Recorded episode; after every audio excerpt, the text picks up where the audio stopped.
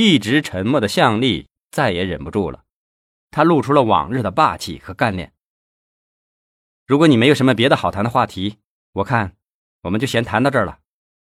说罢，他气呼呼的站起来，抓起自己的包要走。坐下嘛，我的小妹妹。费庆奇起身拉住了向丽，拍了拍他的肩膀，笑眯眯的说：“我可是肺腑之言呐，不然我哪有这么些灵感和启发呀？”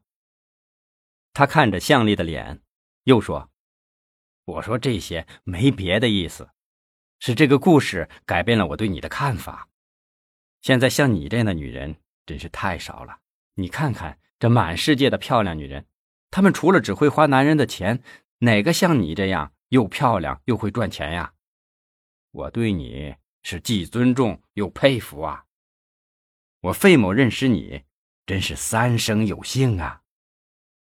说罢，把向丽按坐在沙发上，抱歉的看了他一眼，手一摊说：“好了，不说这个了，你可别介意。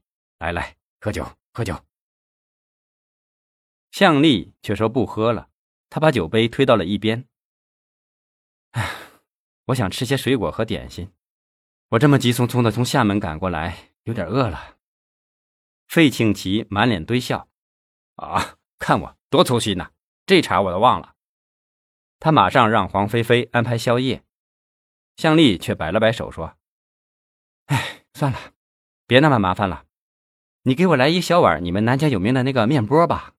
上次吃了。”觉得只有他才味正，后来我在广州吃过一次，味道那是真的不地道啊！哈哈哈，那是，当年乾隆皇帝到南疆就爱上了它，专门提了天下第一面呢。不过今天的面内容更多了，味道更美了，你等着。说罢，转身吩咐黄菲菲在面里面多加一些鲍鱼汁。一大碗面波端上来。黄菲菲给向丽和费庆奇每个人盛了一小碗。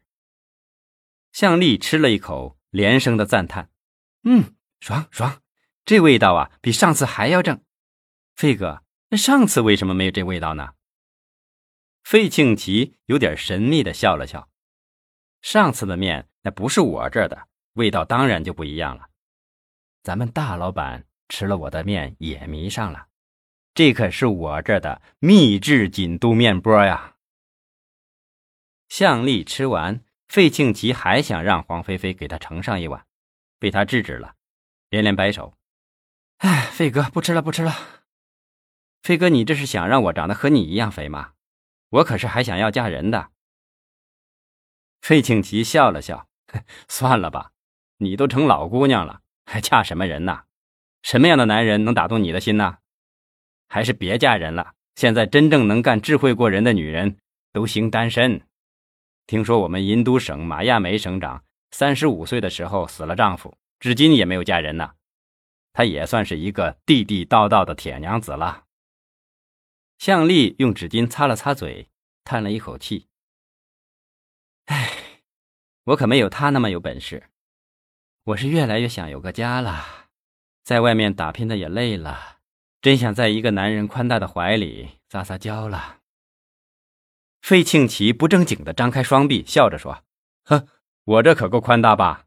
要不你在我这儿先歇歇。”向丽有点不好意思的说：“去你的，在你那些的女人那么多，只怕没有我的位置吧？”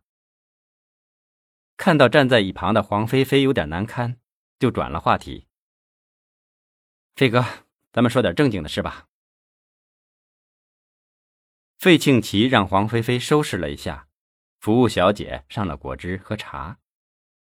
他对黄菲菲说：“你也回避一下吧，关好门，不要让任何人打扰我和向总的谈话。”黄菲菲很不情愿地走了出去，带上了房门。